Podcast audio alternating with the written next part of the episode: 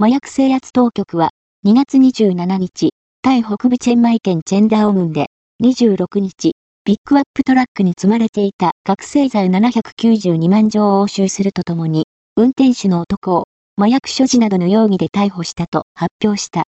覚醒剤は46個に小分けにされていた。